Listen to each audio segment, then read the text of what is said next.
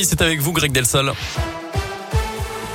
Et allez, on commence par vos conditions de circulation qui sont fluides actuellement dans la région. Un cinquième vaccin validé par l'Union européenne contre le Covid, celui de l'américain Novavax qui utilise une technologie plus classique sans ARN messager.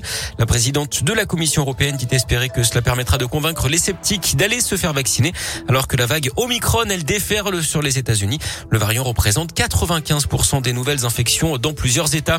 Elle avait harcelé les pompiers de l'Allier avec 368 coups de fil en à peine un mois. Une femme de 42 ans est copée hier de 10 mois de prison.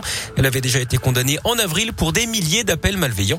À chaque fois, elle appelait en étant ivre pour parler ou pour se plaindre. Elle avait également simulé de fausses blessures et tenté d'agresser les soldats du feu.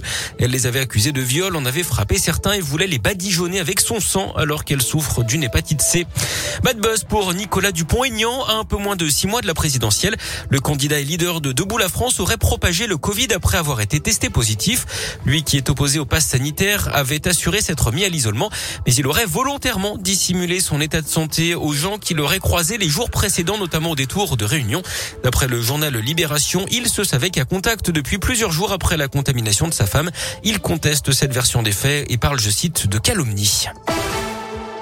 Les élèves de l'Académie de Lyon en progrès. Les évaluations nationales réalisées en septembre montrent que les résultats de la rentrée 2021 sont en hausse par rapport à ceux de 2020 où les élèves avaient suivi les cours à distance. Pour rappel, ces évaluations sont réalisées à l'entrée de chaque élève de CP, CE1, 6e et euh, seconde pour évaluer leur niveau en français et en mathématiques.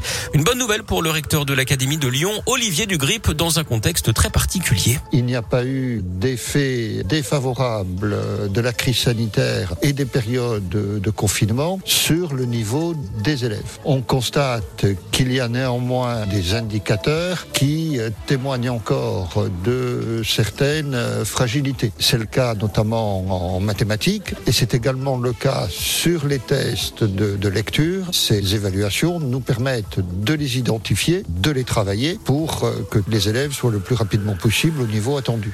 pas d'impact hein, sur l'apprentissage des élèves contrairement au nombre de classes fermées dû au Covid la semaine dernière. 207 notamment d'entre elles étaient concernées dans le Rhône. Du sport du foot avec les suites des incidents en tribune pendant le match de Coupe de France entre le Paris FC et l'OL vendredi dernier. La rencontre avait été interrompue. Une instruction a été ouverte par la fédération. Elle rendra ses décisions le 28 décembre. Il s'agira notamment de décider du sort de cette rencontre, arrêtée à la mi-temps sur le score de 1 partout et de sanctionner le ou les clubs jugés fautifs. Une enquête a également été ouverte alors que des ultras du PSG ont pu être identifiés sur les vidéos surveillance.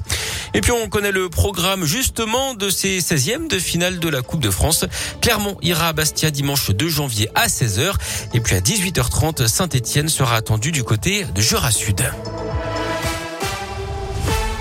Merci beaucoup.